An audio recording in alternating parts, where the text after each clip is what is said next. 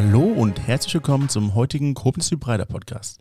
Heute zu Gast bei mir ist Sasa Ewert. Sie ist in der Ausbildung zum Coach an der besten Coach Academy Deutschlands gewesen, hat dort den Master Life Coach gelernt. Sie beschäftigt sich seit 17 Jahren mit Persönlichkeitsentwicklung, ist Life Coach, Visionärin, Mama von zwei Söhnen und Ehefrau ihrer Jugendliebe.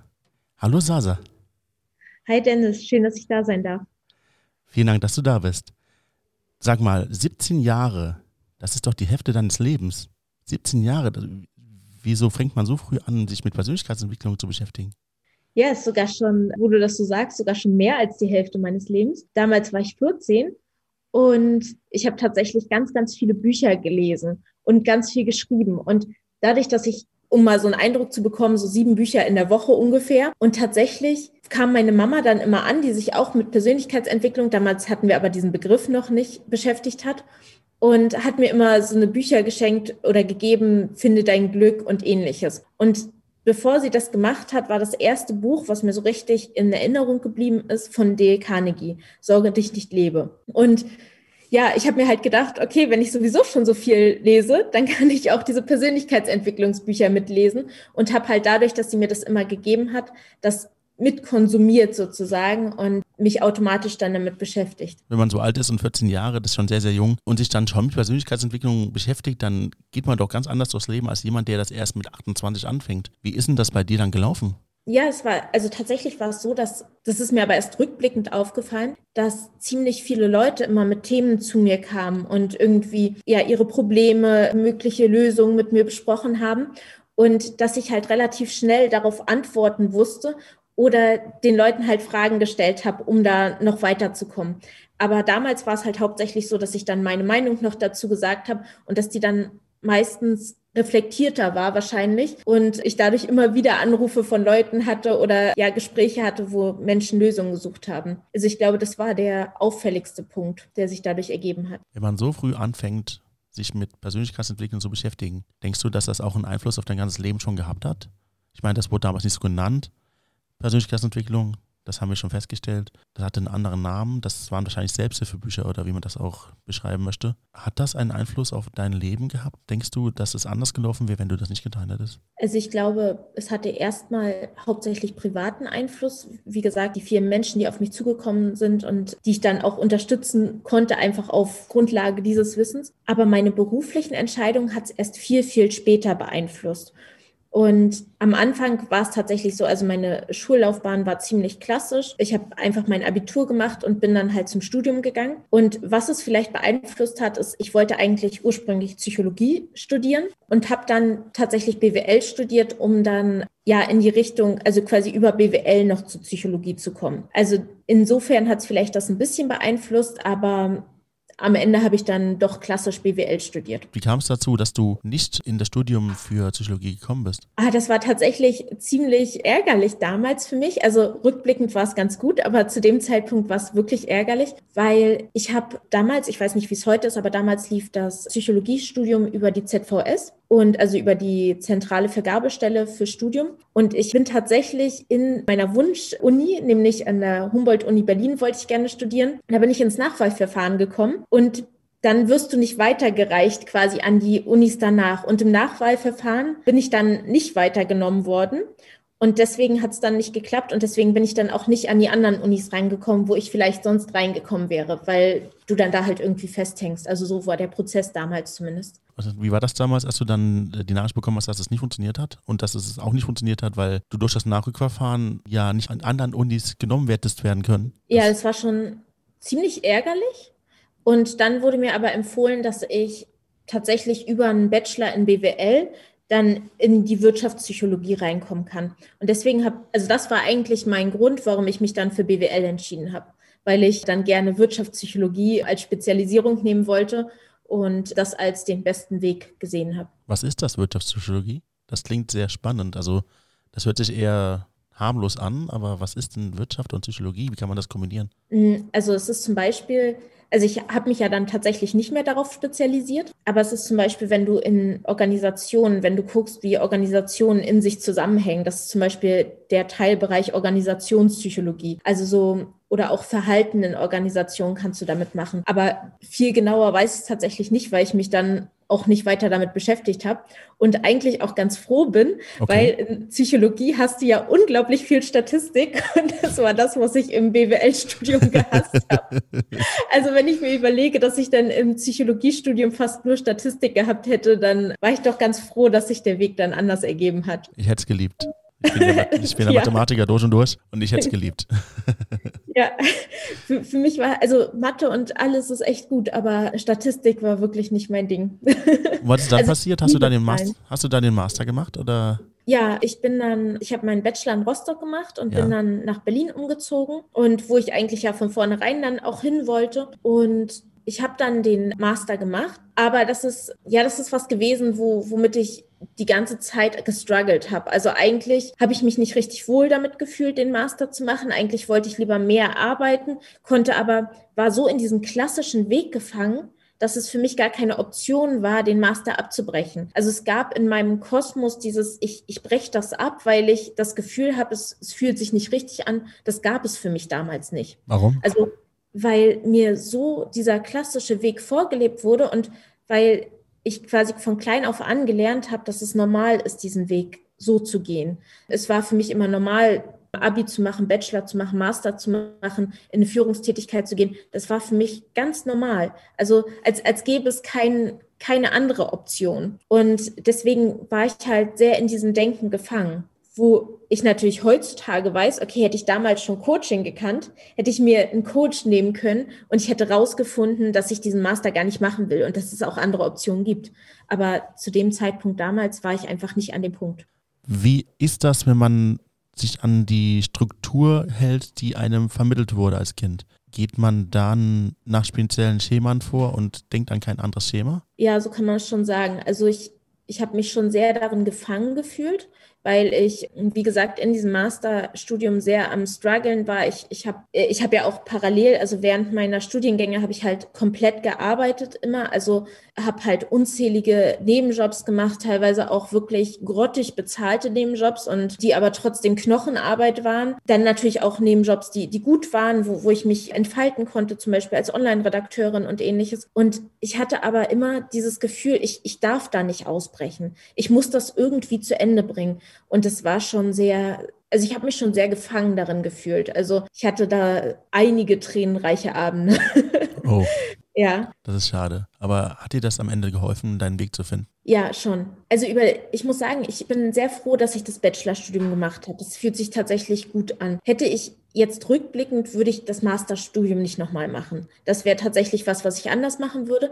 Andererseits glaube ich, dass all diese Erfahrungen, die wir machen, uns ja prägen und dass wir auch sehr, sehr viele andere Sachen über uns lernen. Und dass wir zum Beispiel wissen, dass, also ich zum Beispiel konnte jetzt rückblickend lernen, dass ich die Möglichkeit habe, auch auszubrechen und dass ich auch damals die Möglichkeit gehabt hätte, auszubrechen und für mich zu stehen. Aber ich weiß, dass es einfach zu dem Zeitpunkt für mich keine Option war und also keine realistische Option. Jetzt hilft es mir auf jeden Fall, weil ich einfach weiß, ich kann auch einen anderen Weg gehen. Und wenn ich merke, ich komme an eine Stelle, wo ich nicht weitermachen will, also wo es jetzt wirklich nicht ist, okay, ich bin jetzt am Rand meiner Komfortzone, da empfehle ich jedem, geh da durch. Und das empfehle ich mir auch. Also ich, ich spreng quasi täglich meine Komfortzone. Aber wenn man an einem Punkt steht und das nicht will, wenn ich an einem Punkt stehe und das nicht will, dann erlaube ich mir da auszubrechen. Und das ist tatsächlich was, was ich jetzt für mich lernen durfte. Was ist denn nach dem Studium passiert? Also Während des Bachelorstudiums war es tatsächlich schon so, oder zum Ende des Bachelorstudiums, dass mir klar war, dass ich Coach werden will. Aber ich habe ja dann, wie gesagt, das Studium auch gemacht, das Masterstudium.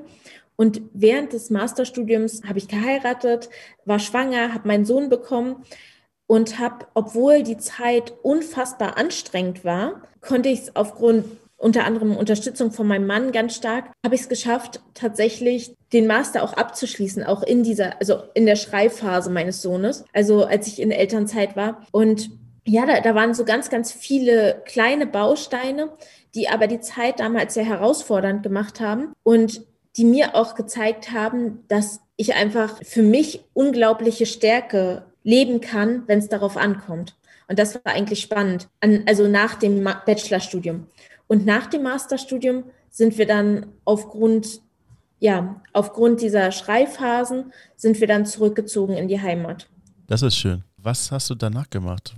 Wie ist dein weiterer Weg verlaufen? Ich bin dann, ich habe dann eine Stelle als Bereichsleiterin im öffentlichen Dienst angenommen war da für den Bereich Veranstaltungen und Controlling zuständig und ja, war da schon ziemlich unglücklich in der Stelle, weil ich habe vorher jahrelang in einem Startup gearbeitet und war einfach so schnelles Wachstum gewohnt und das war was, wo ich, wo ich mich unfassbar eingeschränkt gefühlt habe, weil ich konnte dieses Wachstum dort nicht leben und habe dann, also wurde immer kränker und habe das, wie das so schön ist. Man denkt, ach, ich mache jetzt noch irgendwie die, die Monatsabschlüsse und die Quartalsabschlüsse fertig, bevor ich mich jetzt ausruhen darf. Und bin dann tatsächlich, als ich an dem Punkt war, wo ich mich ausruhen musste, wo ich eigentlich gar keine andere Wahl mehr hatte, wo ich auch alles vorbereitet hatte, dann schon in der Firma. Da, da war ich wirklich an einem Punkt, ich bin in Räume reingekommen, mir schwarz vor Augen geworden. Ich konnte meine Sätze kaum noch zu Ende sprechen. Wirklich, ich habe mitten im Satz, konnte ich nicht weitersprechen. Also ich, es ging mir wirklich schlecht zu der Zeit. Und ja, dann habe ich auch dann in dieser Zeit gesagt, okay, ich, ich werde eine Weile krank sein. Ich darf draußen rumlaufen, das war mir ganz, ganz wichtig für meine persönliche Freiheit. Vorher abzustecken, okay, ihr dürft mich alle draußen sehen, ich bin trotzdem krank. Also, weil man kennt das ja, sonst lästert das halbe Umfeld und das wollte ich eben verhindern, indem ich da vorbeugend handle. Und ja, damit ging es mir dann eigentlich gut, dachte ich. Aber als ich dann an diesem letzten Tag, das war ein Freitag und es war wirklich strahlender Sonnenschein und ich bin aus dem Bürogebäude, das so mitten im Park liegt, bin ich rausgekommen und die Vögel haben gezwitschert und ich habe wirklich, ich konnte kaum noch einen Fuß vor, vor den anderen setzen. Und der Fußweg von dem Unternehmen damals bis zu mir nach Hause sind vielleicht 15 bis 20 Minuten. Und ich glaube, ich bin eine Dreiviertelstunde gelaufen. Also ich habe wirklich, ich musste mich bei jedem Schritt konzentrieren. Es ging mir so unfassbar schlecht, dass ich es kaum nach Hause geschafft hätte. Also es ist dann alles irgendwie abgefallen. Und zu Hause bin ich dann, ja, war ich einfach nur fertig und als ich dann den Montag zum Arzt gegangen bin, bin ich wirklich komplett weggebrochen und war dann tatsächlich anderthalb Jahre krank. Wie ist das passiert? Du hast Persönlichkeitsentwicklung in der Kindheit schon kennengelernt, bist im Studium weitergegangen, weil das auch von dir so verlangt wurde oder zumindest hat der Status das verlangt, bist dann auch in einem öffentlichen Wirtschaftszweig gelandet und hast was komplett anderes gemacht. Wo lag da die Intention? War das immer noch das, was deine Eltern dir mitgegeben haben? Wie ist das passiert?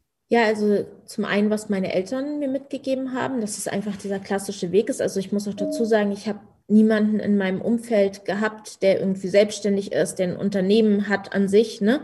Also schon Führungskräfte, aber keine Selbstständigen oder Unternehmer. Und dadurch kannte ich diese Alternative einfach nicht. Also es war quasi in meinem Universum, war das nicht besonders existent. Und der andere Punkt war, ich habe ich hab ja damals, also 2011, wusste ich, ich will Coach sein und habe dann trotzdem bin diesen anderen Weg weitergegangen, weil zu dem Zeitpunkt 2011, ich wollte genau an eine bestimmte Akademie in Berlin, an die Dr. Bock Coaching Akademie. Und damals habe ich die Zulassungsvoraussetzungen, die halt extrem hoch sind, auch an der Akademie, also zumindest vergleichsweise, wenn man überlegt, dass man sich in viele andere Sachen einfach einschreiben kann, habe ich einfach nicht erfüllt. Und das war für mich, okay, ich, ich habe auch gerade das Geld nicht dafür, ich erfülle die Zulassungsvoraussetzungen nicht und ich muss ja sowieso erstmal meinen Master machen und irgendwie irgendeine Führungstätigkeit einnehmen. Für mich war das so ganz klar. Ich war wirklich in diesem System, auch in meinem Kopf gefangen in diesem System. Und dann war es tatsächlich so, dass ich immer gedacht habe, ja, ich, ich werde Coach, aber ich mache das irgendwann später.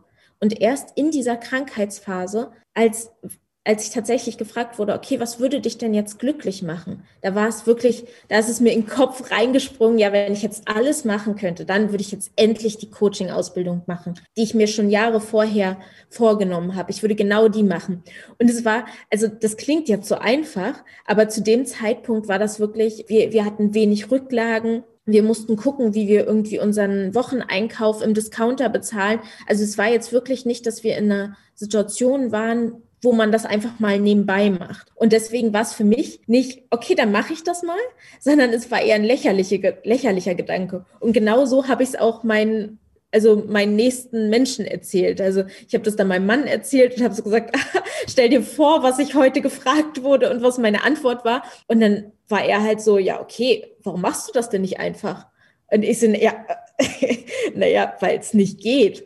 Also ich, ich war tatsächlich so in dieser Struktur so extrem gefangen, dass es auch immer noch keine Option für mich war. Als der Mann dir gesagt hat, mach doch die Ausbildung, was ist da mit dir passiert? Ja, ich weiß nicht, ob du schon mal so eine Momente hattest, aber manchmal, wenn, wenn dir jemand was sagt, was so außerhalb deines Universums liegt sozusagen, dann, dann fühlst du dich erstmal erschüttert. Also für mich gab es tatsächlich überhaupt keine Möglichkeiten. Und ich habe das dann halt meiner Mama auch noch so erzählt. Und sie hat tatsächlich genauso reagiert wie mein Mann, was mich noch mehr erschüttert hat. Und dann gab es tatsächlich ganz viele Menschen in meinem Umfeld, die von sich aus zu mir kamen und gesagt haben, hey, wir wollen, dass es dir gut geht und komm, lass uns dich dabei unterstützen, das jetzt zu machen.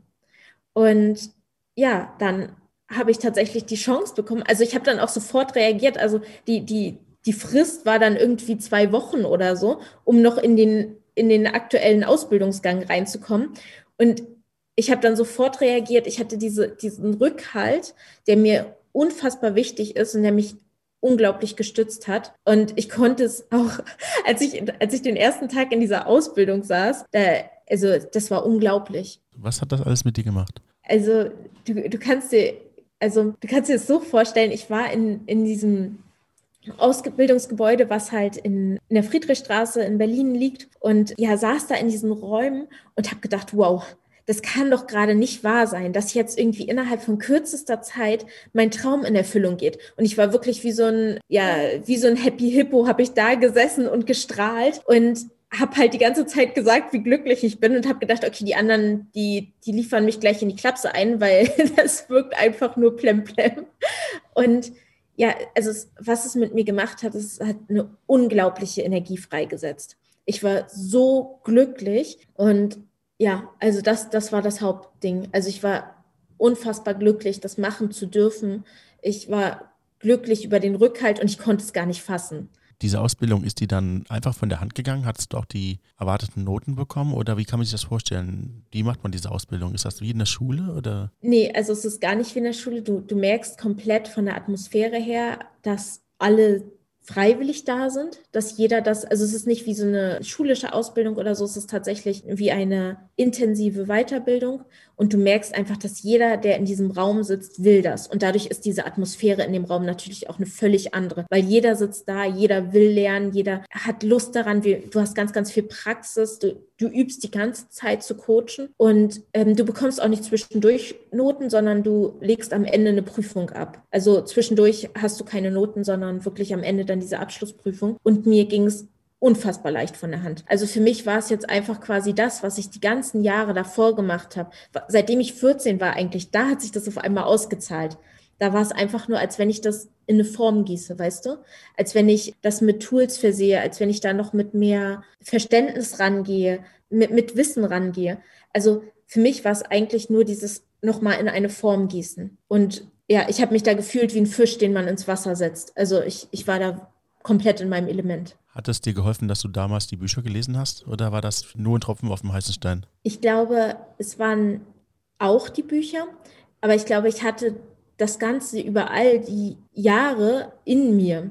Also ich, also das, was es in mir gemacht hat und das, wie, wie vorher Leute auf mich zugekommen sind und wie ich vorher schon quasi mit Fragestellungen von anderen Menschen das auch angewandt habe, ohne zu wissen, dass es jetzt irgendwie Coaching sein könnte. Und es war jetzt auch rückblickend auch kein klassisches Coaching. Aber das hat mir geholfen, tatsächlich auch richtig schnell Wahnsinnsergebnisse zu erzielen. Also es, es war ab dem ersten Coaching war es genau das Richtige. Ab dem ersten Übungscoaching lief es klasse. Also ich, ich war wirklich komplett in meinem Element und ich glaube, diese vielen Jahre davor haben sich dann bezahlt gemacht. Was? Und die haben mir dann auch geholfen, diese Grenzen zu sprengen. Was hat denn nach der Ausbildung dann dein Leben bestimmt? Äh, also ab der Ausbildung, also ab dem Zeitpunkt, wo ich mich entschieden habe, jetzt diesen Weg zu gehen, wusste ich, es gibt keinen anderen Weg mehr für mich. Also ich, habe mich dann in der Ausbildung tatsächlich glaube ich, 13 Mal oder so zum Thema Selbstständigkeit coachen lassen, weil ich einfach diese Unsicherheit hatte, die riesengroß war. Und ich habe mich kaum getraut, das zu machen und mir zu erlauben, dass ich, dass ich gut genug bin. Und aber im Grunde stand die ganze Zeit fest ab dem Beginn der Ausbildung, ich will mich damit selbstständig machen, ich will mein eigenes Unternehmen haben, ich will nie wieder was anderes machen außer Coaching. Und in welcher Abwandlung auch immer, aber ich will das machen, bis ich keine Ahnung, ich kann mir auch vorstellen, das mit 70 noch zu machen, mit 80, mit, also für immer. Das ist, ich finde es einfach unfassbar schön. Ich habe noch keinen gesehen, der so fasziniert von seinem Beruf ist. ich habe auch immer gedacht, dass die Leute denken, oh Gott, die, die ist total plemplem. Ich glaube, als ich dann am Ende der Ausbildung, also am Ende der ersten Ausbildung, da saß und immer noch so euphorisch war. Ich glaube, da haben dann alle verstanden, okay, das war nicht nur so eine Phase.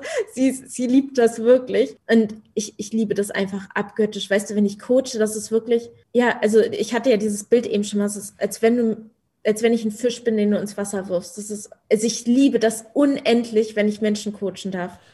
Was ist nach der Ausbildung passiert? Wann durftest du dann anfangen, sofort jemanden zu coachen? Oder was hast du gemacht? Hast du was kam nach der Ausbildung? Gab es dann schon Hilfen oder ein Portal, bei denen du dich anbieten konntest als Coach und du hattest dann die Möglichkeit, auch Leute zu coachen? Wurde während der Ausbildung schon die Möglichkeit gegeben? Was ist danach passiert? Also ich habe während der Ausbildung komplett gecoacht, also auch richtig intensiv. Also ich habe ja quasi, also mein, mein, mein halbes Leben hat sich jetzt nur noch um Coaching gedreht. Also ich habe ganz, ganz viel zum einen mich mit den, mit den Sachen, die wir gelernt haben, auseinandergesetzt, die praktisch angewandt. Also ich habe ununterbrochen gecoacht und dann bin ich halt also während der Ausbildung habe ich dann auch schon gegründet und bin dann rein in die Selbstständigkeit, also schon während der Ausbildung. Und ja, habe dann gestartet und finde es einfach großartig. Never look back. Ja.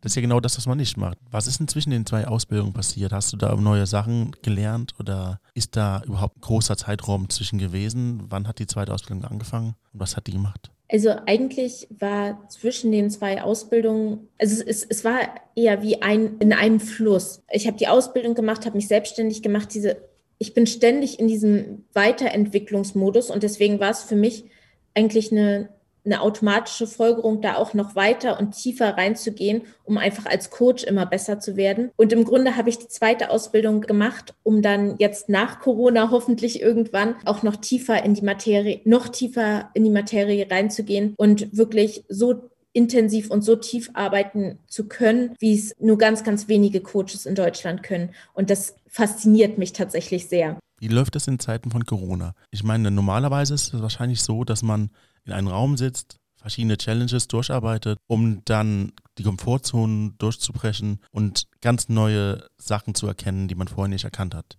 Wie machst du das zu Zeiten von Corona? Also ich bin normalerweise halt diese, ich nenne das gern Sparring, diese Coaching-Situation. Warum Sparring? Ähm, ja, Sparring, weil ich war, also weil Coaching ist ja so sehr auf Augenhöhe und man challenged den anderen und man geht darauf ein. Es ist ja so ein bisschen wie ein Boxkampf, was mich sehr triggert, weil ich war ja damals auch Boxerin in meiner Jugend und deswegen finde ich das natürlich besonders schön. Du warst Boxerin in deiner Jugend? Was, ist, was hast du denn gemacht in deiner Jugend? Das haben wir ganz vergessen zu erzählen. also ich bin tatsächlich mit 14 Landesmeisterin im Boxen geworden und habe dann auch bis zum Abitur, ja, ja, sehr stark auch fürs Boxen gelebt und ganz viel trainiert und bin da über mich hinausgewachsen. Findest du nicht, dass diese Info früher hätte gepasst? Ach, findest du es wichtig? es ist, macht, also ich finde es schon interessant. Landesmeisterin im Boxen und Sparring. Vor allem, du sagst ja, seitdem du 14 Jahre alt bist. Das heißt, seitdem du die Bücher in die Hand bekommen hast, hast du angefangen zu boxen. Oder hat es keinen direkten Bezug? Ich habe tatsächlich vorher schon angefangen zu boxen. Also mit 13, glaube ich, habe ich angefangen zu boxen. Und ich glaube, dass dass uns das auf verschiedenen Ebenen wachsen lässt. Also zum einen in, also Boxen ist ja ein sehr, sehr fairer Sport. Du gehst ja in den Ring und du, du stehst da ja auch alleine. Das heißt, du musst stark sein, du musst dich verteidigen können, du musst aber auch dich schützen können. Und ich, ich finde es schon spannend, dass man in der Persönlichkeitsentwicklung sich ja ähnlich entwickelt. Und das ist für mich einfach, ich, ich glaube, es war nicht bewusst, aber jetzt, wo du es so sagst, ja, doch, da kann schon ein großer Zusammenhang auch bestehen. Ja, und für mich war natürlich Boxen auch ziemlich spannend, weil da, wo ich meine Landesmeisterschaft hatte, da kommt mein Mann ursprünglich her. Und das heißt, als ich ihn dann mal gesehen habe und dieser Ort ist relativ klein, und als ich dann gesehen habe, wo, okay, er kommt daher, habe ich ihn mal angeschrieben und ja, tatsächlich sind wir jetzt immer noch ein Paar. Also Boxen hat uns dann auch noch zusammengebracht. Also ist die Jugendliebe, von der du geredet hast im Intro, also die wir vorgestellt haben, auch im Vorgespräch, ist tatsächlich, und ich wusste es wirklich nicht vorher, das hat sie, hat sie gerade im Podcast erst offenbart, ist auch die Person, also der Mann, mit dem du heute zusammen bist und das Kind hast? Oder sind es jetzt? Ja, sogar die zwei Kinder. Du hast also, ein zweites Kind, es wird immer mehr. Es wird immer mehr. Wo kommen die ganzen Informationen her? das ist echt unmist, das ist nicht vorgesprochen, das ist äh, unglaublich. Ja, tatsächlich sind wir seit über 14 Jahren, dieses Jahr sind es 15 Jahre ein Paar. Und ja, ich habe vor fast sieben Jahren meine Jugendliebe geheiratet und wir sind seit damals ja unzertrennlich, beste Freunde, ja, Liebende und haben jetzt zwei wundervolle Söhne. Und das ist auch der Mann, der dich immer unterstützt hat? Ja, immer. Wie läuft das denn jetzt während Corona? Das haben wir jetzt ganz außer Acht gelassen, weil diese faszinierenden Informationen einfach nebenbei gelaufen sind. Wie läuft das jetzt während Corona? Ist das eigentlich möglich oder ist das anders? Ähm, also wir hatten ja am Anfang schon mal, als es ums Coaching ging, darüber gesprochen, dass ich ganz, ganz viel trainiert habe, auch zu coachen. Und dadurch, dass die meisten meiner Freunde irgendwie über Deutschland verteilt sind oder hauptsächlich in Berlin und Potsdam wohnen, wo ich ja nicht mehr wohne, dadurch habe ich sowieso immer online gecoacht. Und dann habe ich für mich entschieden, als ich mich selbstständig gemacht habe, ach, dann lasse ich es einfach so. Ich habe zwar ein Büro, wo man hinkommen kann, aber ich coache hauptsächlich online und dadurch hat sich jetzt an meiner Coaching-Situation während Corona nicht wirklich was geändert. Jetzt mal unter uns. Coach kann sich doch eigentlich jeder nennen. Ich meine, ich kann mit meiner Lebenserfahrung mich irgendwo publizieren, sagen, ich bin dein Lebenscoach und ich sage, wie du durch dein Leben kommst. Gibt da nicht sowieso Leute wie Sand am Meer? Ist der Markt nicht so übersättigt mit so vielen Coaches? Und wie hast du dich da positioniert? Ja, also es ist tatsächlich ein, ein schwieriges Thema, weil Coaching ist jetzt ja wirklich so, dass es kein, ist ja kein geschützter Begriff.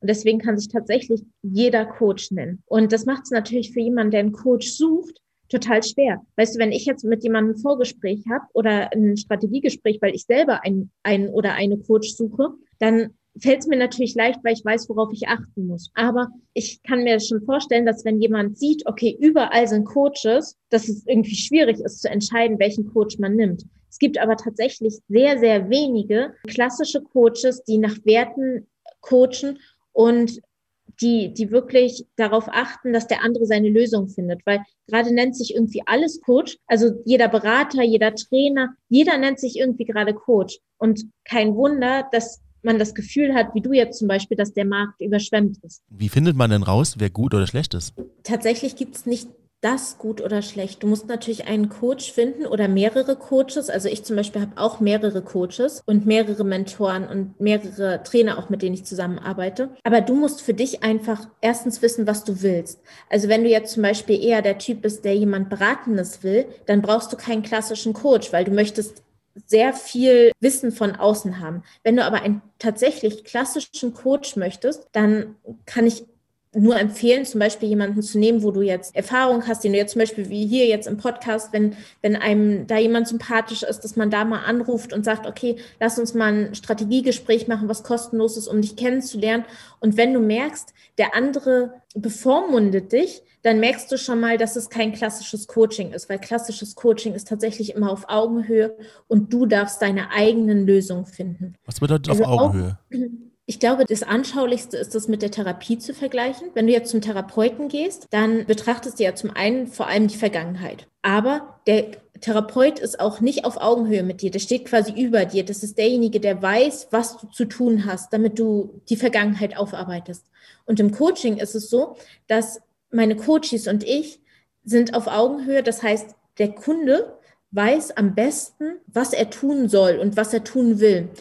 Und er kommt aber nicht an diese Informationen ran. Er, er kommt an die, oder auch sie, kommen immer an ihre Komfortzone, an diese Grenze ran, kommen darüber nicht hinaus, weil wir halt in diesem, in diesem Denken drin sind, was ich ja vorher auch von mir beschrieben habe. Ich, es war für mich gar keine Option, da rauszukommen. Und wenn du jetzt einen Coach hast, dann unterstützt dieser Coach dich, da rauszukommen. Und das passiert halt vor allem durch Fragen. Und ich weiß zum Beispiel auch, wenn ich, natürlich mache ich auch, ich habe ganz, ganz viel Wissen aus den letzten Jahrzehnten, was ich auch anbiete. Und aber es ist im, das, der Fokus liegt auf Augen Angebot. Also wenn du jetzt, wenn ich dir zum Beispiel was anbiete, was du machen könntest, weil ich zum Beispiel jemand anders hatte schon eine gute Erfahrung damit und du sagst nö, dann ist das für mich das Feld. Dann ist es nicht wichtig, weil du bist der Experte deines Lebens. Und darauf würde ich halt achten, zum Beispiel in einem Strategiegespräch vorher, zu, zu, darauf zu achten, wie geht denn der andere mit meiner Fragestellung um? Denkt derjenige, er weiß es besser als ich? Oder unterstützt derjenige mich wirklich, meine Lösung zu finden und interessiert es ihn wirklich, dass ich meine Lösung finde? Das waren sehr tiefe Einblicke in die Welt eines Coaches. ich hoffe, wir können jetzt besser herausfinden, was Perlen und was Glasperlen sind. Wir durften von dir erfahren, dass du mit 14 schon sehr früh angefangen hast, Bücher zu lesen, die sich mit Persönlichkeitsentwicklung beschäftigt haben. Dann hast du irgendwann auch mit während deiner Boxkarriere deinen Mann kennengelernt, deine Jugendliebe, die du auch noch heute mit in deinen Herzen tragen darfst. Später hast du es dann durch deine vorgegebenen Wege ins Studium geschafft. Zwar nicht das Psychologiestudium, was du angestrebt hast, aber ein Wirtschaftspsychologiestudium, durch das du dann eigentlich ins Psychologiestudium kommen wolltest, aber das hat sich dann alles anders entwickelt. Auf jeden Fall hast du irgendwann den Master gemacht. Nachdem du den Master gemacht hast, bist du dann irgendwann zurück nach Hause. War das richtig? Ja, zurück in die Heimat, genau. genau. Bist du irgendwann zurück in die Heimat und die hat irgendwas gefehlt. Hast aber schon da gemerkt, dass dir was gefehlt hat. Bist in einen Job im öffentlichen Dienst gegangen und im öffentlichen Dienst hast du irgendwann den Bezug zu dem Job verloren und bist krank geworden durch diese ganze Belastung. Habe ich richtig verstanden, oder? Ja, nicht nur durch die Belastung, sondern tatsächlich auch, weil ich einfach so sehr das Gefühl hatte, ich muss mich an mein Umfeld anpassen. Und das ist ja nicht unser Umfeld, also Menschen, die andere Menschen sind ja nicht gut oder schlecht, wir sind auch nicht gut oder schlecht, aber wir können halt gucken, dass wir zueinander passen, also dass wir uns Menschen suchen, zu denen wir auch passen. Und ich habe tatsächlich nicht dazu gepasst. Also es haben alle gut zusammengepasst, aber ich war nicht richtig gut aufgehoben, weil ich nicht so schnell wachsen durfte, wie ich wollte. Und das ist jetzt das Schöne in der aktuellen Situation, weil ich darf einfach so schnell wachsen, wie ich möchte. Und danach hast du dann irgendwann entschieden, diese Ausbildung zum Coach zu machen? Zum Master Life Coach. Das war richtig, ne? Ja, erst zum Life Coach und dann zum Master Life Coach, genau. Genau. Und dein Mann hat unglaublicherweise auch zugestimmt, obwohl die Situation nicht gut war. Deine Freunde haben dir geholfen, deine Mutter hat dir geholfen, dein ganzes Umfeld hat dir geholfen, diese Ausbildung, deinen Traum wahrzunehmen. Und in der ersten Sekunde, wo du dann diese Liebe erfahren hast, hast du diese Liebe auch weitergetragen und diese Ausbildung komplett bis heute weitergetragen in deinem Herzen und du hast auch weiter den Beruf als Coach in deinem Herzen getragen und hast ja. so eine Faszination, so einen Willen, so eine Liebe für deinen Beruf. Eigentlich ist es auch nicht nur Beruf, sondern auch dein Hobby. Ja, Berufung, alles ist verschmilzt. Es ist Wahnsinn. Ja, unglaublich.